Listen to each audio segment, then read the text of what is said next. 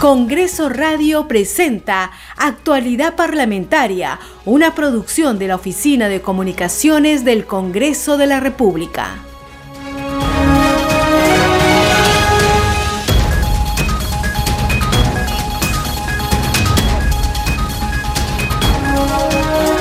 ¿Qué tal amigos? Bienvenidos al programa Actualidad Parlamentaria. Hoy lunes 13 de septiembre los saluda Rómulo Vargas en la conducción y en los controles, Franco Roldán. Los vamos a acompañar en la próxima media hora informativa para darles a conocer las actividades que se realizarán en el Congreso de la República. Primero vamos a saludar y dar la bienvenida a las radios que transmiten este programa al interior del país. Radio Inca Tropical de Abancay en Apurímac, Reina de la Selva de Chachapoyas en la región Amazonas, Cinética Radio en Ayacucho, Radio TV Chalon Plus de Tingomaría, Radio Las Vegas en Moyendo Arequipa, Radio Madre de Dios de Puerto Maldonado, Radio Amazónica de Satipo en Junín, Radio TV Perú de Juliaca Puno, Radio Amistad de Lambayeque. Continuamos con actualidad parlamentaria. El Congreso de la República tiene el compromiso de estar cerca de la población para escuchar sus problemas y ayudar en todo momento, afirmó su presidenta María del Carmen Alba Prieto. Estas declaraciones las hizo en el distrito de Santa Cruz de Flores, provincia de Cañete, a donde acudió para ser madrina de la inauguración de la obra de electrificación que beneficiará a los pobladores de esta localidad. Escuchemos.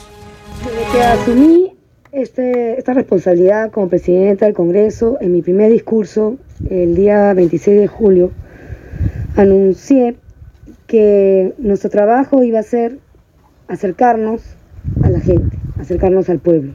Y que mi despacho iba a estar con las puertas abiertas para recibir a todos los que necesitaran alguna cita, algún pedido o que necesitaran de la representación del Congreso para ayudarlos. Por eso estamos acá, porque recibimos esta invitación y queríamos ver in situ esta obra, esta inauguración. Y lo felicito, alcalde, por cumplir con su pueblo y con sus compromisos, porque creo que esto es lo más importante para los pobladores de este distrito, tener los servicios básicos que todos anhelamos. Y definitivamente inaugurar esta obra es algo muy importante para nosotros, estar en cada, en cada acto en que vemos que los alcaldes cumplen con su distrito, y de parte del Congreso va a tener el apoyo siempre de todos los congresistas, no solamente los que estamos acá presentes, porque parte de nuestra función no solo es legislar, fiscalizar, sino también representar y ser el nexo entre Poder Ejecutivo. Y nosotros tenemos como compromiso que el Perú cambie y que la imagen del Congreso también cambie, que el Congreso esté cerca a la población, escuchándolos, viendo los problemas que ustedes tienen y ayudarlos en todo momento. Gracias por esta invitación y gracias de parte de todos por cumplir con, con estos servicios y con sus compromisos como alcalde. Esta ceremonia se desarrolló en Santa Cruz de Flores. Alba Prieto recordó cuando el expresidente Fernando Belaúnde Terry entregó en 1984 la lámpara de bronce en reconocimiento a la comunidad agrícola más laboriosa del Perú. Sé que esta lámpara de bronce es una reliquia atesorada y tiene un significado especial para el distrito y eso hace que en mi visita se convierta en un recuerdo que quedará en mi memoria y en mi corazón, señaló María del Carmen Alba Prieto. A esta hora de la mañana tenemos información con nuestro colega de la multiplataforma de noticias, Josman Malverde, quien nos brindará las actividades de los congresistas en las regiones. ¿Cómo estás, Josman? Muy buenos días. Buenos días, Rómulo. Así es, eh, hay problemas en la convención en Cusco, en el distrito de Queyo 1, con los caficultores, con los agricultores. Y para tomar el toro por las astas, vamos a decirlo así, la congresista Ruth Luque eh, participó en las últimas horas en una reunión virtual de trabajo para abordar precisamente esta problemática de la caficultura y la agricultura en el distrito de Queyo 1. Reiteramos, eso está en la convención en Cusco. Han participado en este encuentro representantes del Ministerio de Agricultura y Riego, de la Asociación Central de Cafés Aromáticos del distrito de Queyo 1. Y lo que considera la congresista es que ha sido una reunión importante porque se han alcanzado compromisos para poder articular y fortalecer los beneficios para los productores del café de este distrito. Eh, son constantes, Rómulo, eh, los problemas que tienen los agricultores para poder eh, mejorar la rentabilidad de sus, de sus productos y, y, esto se está abordando de parte, en este caso, de, los representantes del Midagri, de los propios apicultores, en coordinación con la congresista Ruth Duque allá en el Cusco. Y pasando a otras noticias, vamos ahora a Junín, el congresista David eh, Jiménez eh, ha informado que junto a los otros cinco congresistas de la región, de toda la región Junín, eh, acompañados del gobernador regional, los alcaldes provinciales y distritales, se han unido. ¿Y esto para qué? Para pedirle al presidente Pedro Castillo la materialización de los proyectos de la Agenda Junín. Eh, entre ellos están la nueva carretera central, por cierto, un tema que por años espera ser atendido, la vía expresa de evitamiento, canales de riego, afianciamiento hídrico, apoyo para los agricultores y obras de suma importancia también para todos los pueblos de Junín. Eh, es entonces como ellos están dando muestra de la necesidad de desarrollar un trabajo conjunto. Se han unido los legisladores sin importar los colores políticos de toda la región Junín a fin de eh, canalizar estas demandas de toda la región, eh, sumarse a las autoridades, al pedido que hacen las autoridades regionales y locales y tratar esto con el Ejecutivo para que sea agendado y eh, abordado eh, de manera pronta a fin de beneficiar precisamente a los pobladores de ese lugar. Y tenemos más actividades de representación en Rómulo y esta vez nos vamos a Arequipa porque la congresista María Agüero estuvo en Chivay, en Cayoma, Estuvo junto al presidente del Consejo de Ministros, Guido Bellido. Eh, aparte, eh, estuvo acompañada también de otros eh, congresistas que estuvieron presentes en estas reuniones para tener contacto directo con la población. Lo que dice la congresista María Güero, quien además ha compartido imágenes de estos encuentros, de su visita en sus redes sociales, ella señala que estuvo escuchando y recogiendo las demandas de los ciudadanos presentes en todas las actividades que se han programado. Eh, considera que hay mucho trabajo todavía que se tiene que realizar. Y eh, continuando con ello, ha dado eh, este esfuerzo y este trabajo que se ha realizado y encomendado por la población para atender así sus demandas. esa zona, como sabemos, predomina mucho el turismo en ese lugar también, así que todo esto se está conversando a fin de ver cómo se va a en algo a paliar estos problemas que la pandemia ha traído consigo y que ya eh, viene generando un impacto en, el, en la economía, eh, no solo en la salud, sino también en la economía desde hace ya más de año y medio, así que también se están tomando acciones en ese lugar y por parte del Congreso coordinando, eh, realizando las coordinaciones necesarias con representantes del Ejecutivo a fin de poder atender así a la población. Es entonces, Rómulo, las eh, noticias de las actividades de representación de los congresistas en, en diferentes zonas del país. Vamos a regresar contigo estudios para el desarrollo de más noticias. Adelante. Gracias, Josman, por la información de los parlamentarios al interior del país. Nos reencontramos el día de mañana. Muy buenos días. Continuamos en actualidad parlamentaria y en este momento viene sesionando la Comisión de Presupuesto y Cuenta General de la República, que tiene como invitado al señor Ciro Alfredo Galvez Herrera, ministro de Cultura. El tema, sustentación del presupuesto asignado a su sector para el año 2022. Adelante. 7% del presupuesto institucional modificado, es decir, 629 millones monto que será superior a la ejecución presupuestaria del año 2020, 72%. Con los 629 millones a gastar a fin de año, se vienen financiando varias intervenciones, destacándose las siguientes. 45 intérpretes y traductores en lenguas indígenas formados por el Ministerio de Cultura, 500 servidores públicos certificados como servidores bilingües, capacitaciones a servicios públicos sobre protocolos pueblos indígenas en situación de aislamiento y contacto inicial, 16.4 millones de soles entregados a trabajadores y organizaciones culturales para mitigar el impacto de la pandemia en sus actividades económicas.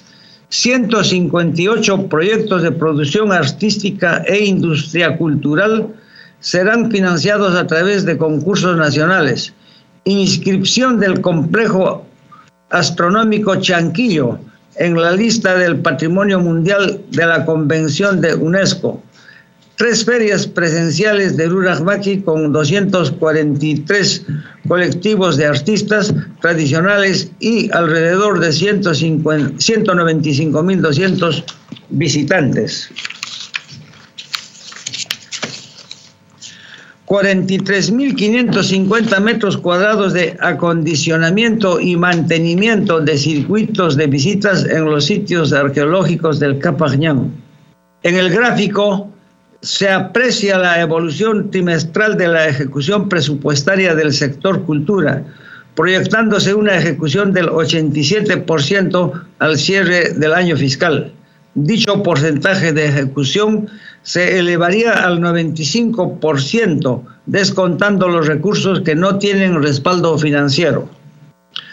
Asignación presupuestal año fiscal 2022.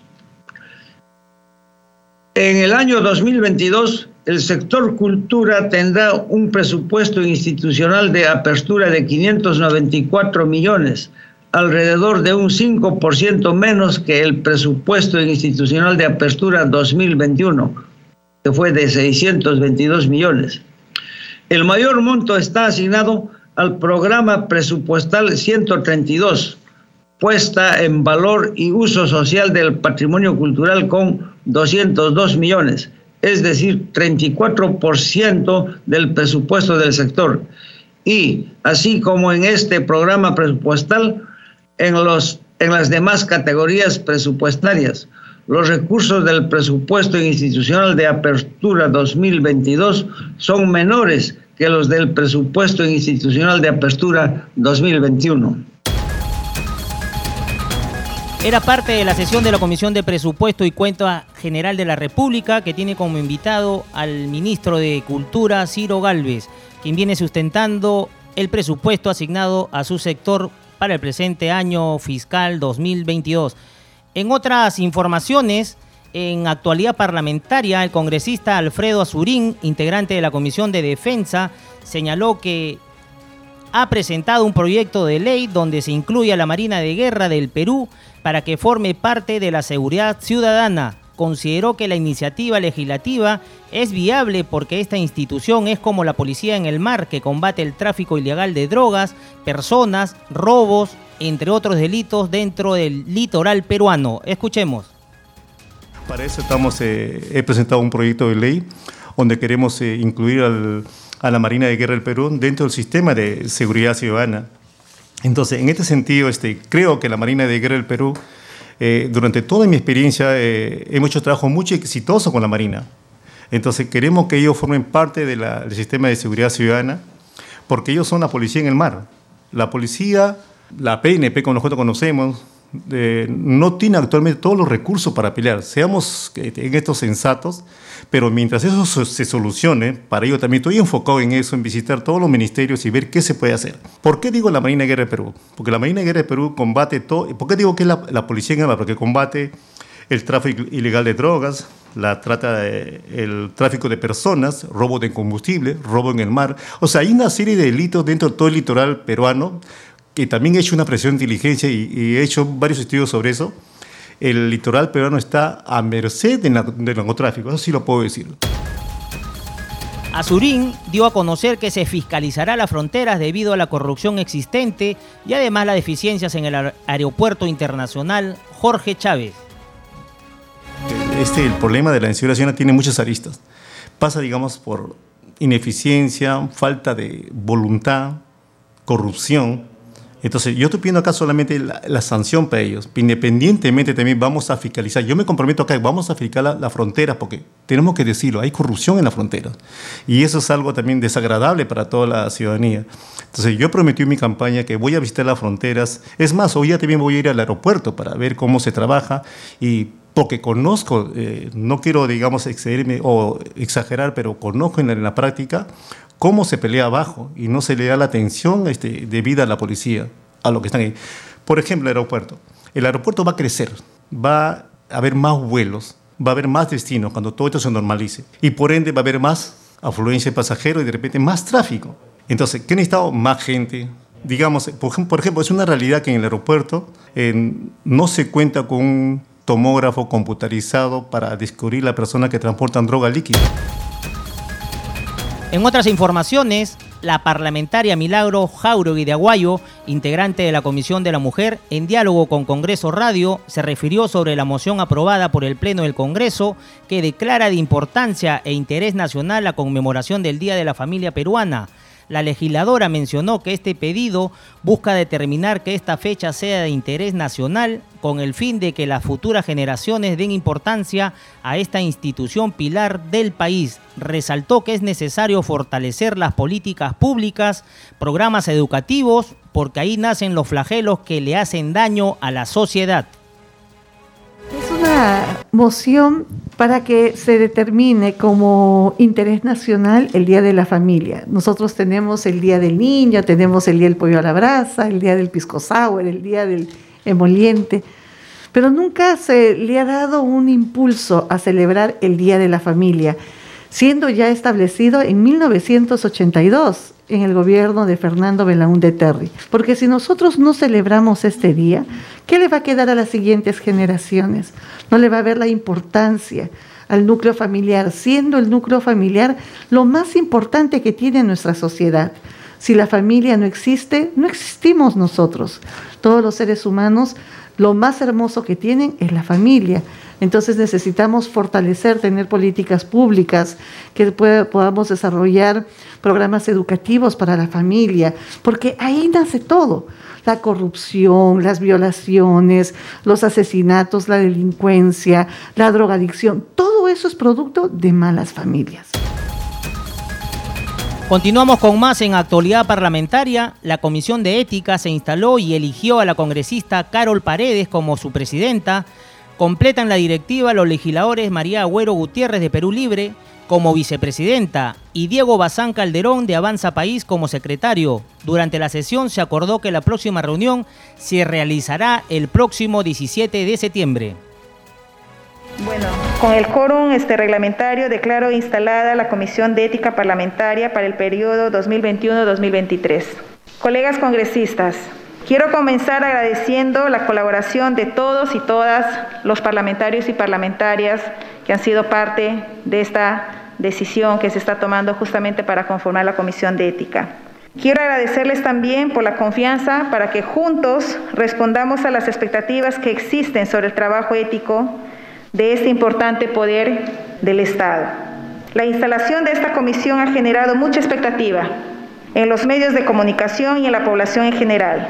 Somos conscientes que esta expectativa es grande porque estamos asumiendo la responsabilidad de dar una imagen de imparcialidad para poder analizar y eventualmente sancionar con el más alto grado de justicia los casos que tengamos que ver y que siempre estarán en el foco de la atención de la opinión pública.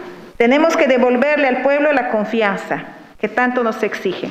Principalmente esa confianza que ha depositado en cada uno de nosotros y de nosotras sus representantes para hacer un trabajo parlamentario dentro del marco moral, ético.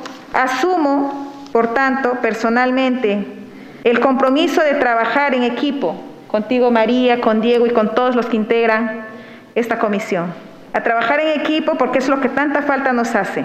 Podremos tener nuestras diferencias, pero esas diferencias lo tenemos que arreglar entre nosotros y hacer que cada día estemos más unidos y unidas. Las diferencias políticas no tienen que ser cosas que nos separen, sino tenemos que unirnos cada día más.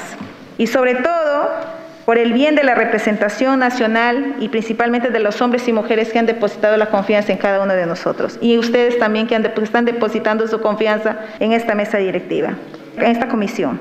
Y respetando siempre la majestad del Poder Legislativo. Muchísimas gracias. Continúa sustentando el presupuesto asignado a su sector para el año fiscal 2022 el ministro de Cultura Ciro Galvez en la sesión de la Comisión de Presupuesto y Cuenta General de la República. Escuchemos. En el año 2022, el presupuesto asignado al sector es 96.7 millones, de los cuales 95.3 es para financiar la ejecución de 52 inversiones, 6 con viabilidad y 46 continuidad de ejecución y 1.4 millones para estudios de preinversión, 0.2 Ministerio de Cultura y 1.2 del pliego IRTP. Las inversiones que han recibido presupuesto en el 2022 se encuentran distribuidas en siete regiones del Perú. En Loreto, 1.7 millones para una inversión de servicios de intercambio intercultural para poblaciones indígenas de cinco comunidades de la zona media de la cuenca del Putumayo. En Cusco, 36.8 millones para 31 inversiones, entre ellas los proyectos AINI, Centro de Visitantes de Machu Picchu, Casa de la Cultura Bicentenario, entre otros. En Ayacucho, 13.5 millones para dos inversiones, Proyecto Huari y Centro Histórico de Huamanga. En Puno, 4 millones para tres inversiones en templos de Orurillo, Yuli y Umachidi. En Lima, 31.6 millones para siete inversiones. Muna, Museo de Pueblo Libre, Pañico, Caral, Centro Histórico Rímac, entre otros. En La Libertad, 5 millones para tres inversiones, proyectos, Cerro Las Monjas, Marca Huamachuco, Conjunto Amurallado, Ex Palacio, Gran Chimú y Huaca Tacainamo.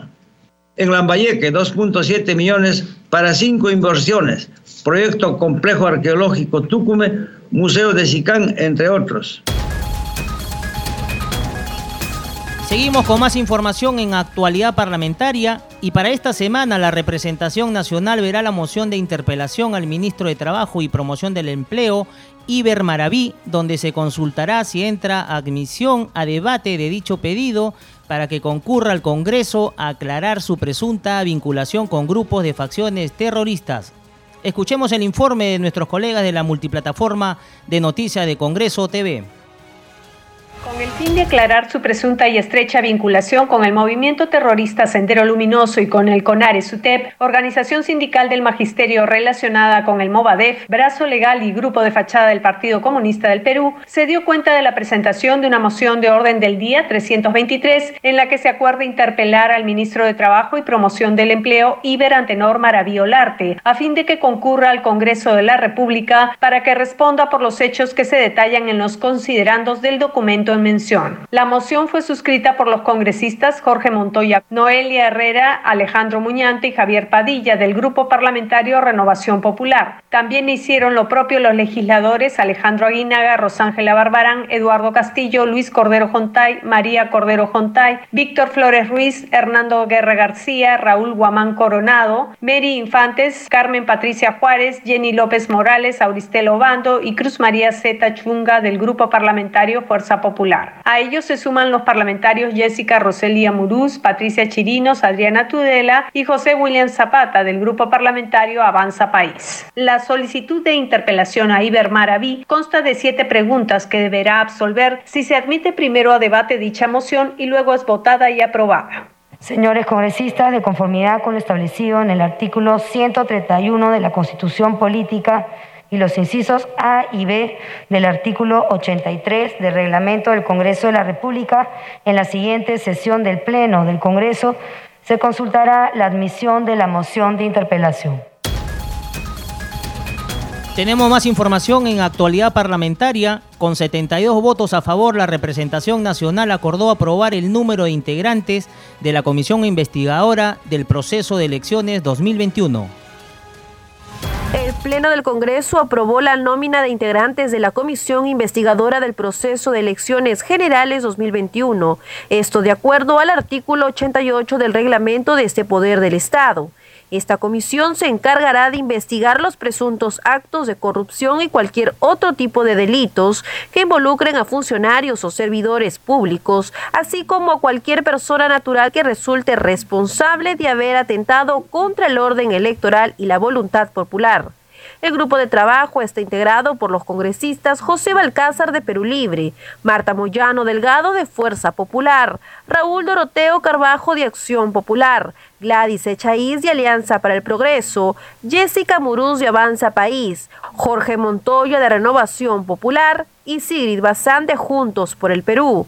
Cabe indicar que las bancadas de Somos Perú, Partido Morado y Podemos Perú no acreditaron a sus representantes. Durante la sesión virtual, también se dio cuenta de las modificaciones al cuadro de comisiones ordinarias de la Comisión Permanente y de la Comisión de Ética Parlamentaria. En otras informaciones, la Comisión de Comercio Exterior y Turismo aprobó cuadro de sesiones descentralizadas en 16 regiones del país y también aprobó la conformación de cuatro grupos de trabajo. Tenemos el informe de la multiplataforma informativa del Congreso de la República.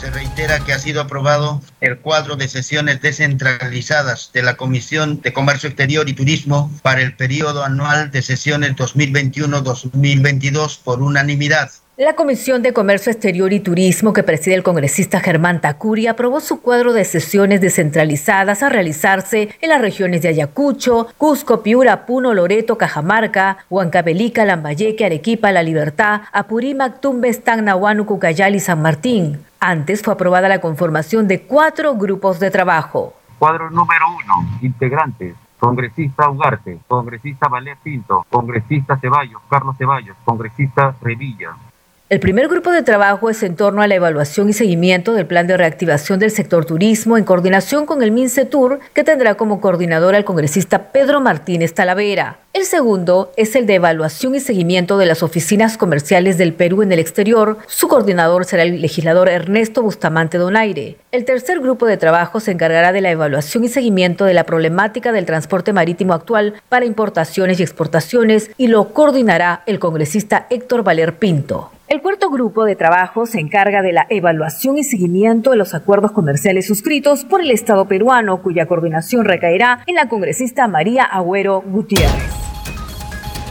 Seguimos en actualidad parlamentaria y esta mañana a las 10 y 30 de la mañana los parlamentarios andinos ofrecerán una conferencia de prensa donde podrán el trabajo realizado en las sesiones ordinarias reglamentarias del Parlamento andino que se llevaron a cabo en la ciudad de Bogotá, Colombia, los días 30 y 31 de agosto del 2021. Nos vamos, no sin antes anunciar a las radios que nos transmiten este programa al interior del país. Radio Inca Tropical de Abancay en Apurímac, Reina de la Selva de Chachapoyas en la región Amazonas, Cinética Radio en Ayacucho, Radio TV Chalon Plus de Tingomaría, Radio Las Vegas en Moyendo en Arequipa, Radio Madre de Dios del Puerto Maldonado, Radio Amazónica de Satipo en Junín, Radio TV Perú de Juliaca Puno, Radio Amistad de Lambayeque. Muy buenos días, nos reencontramos mañana con más información en actualidad parlamentaria. Permiso. Congreso Radio presentó Actualidad Parlamentaria, una producción de la Oficina de Comunicaciones del Congreso de la República.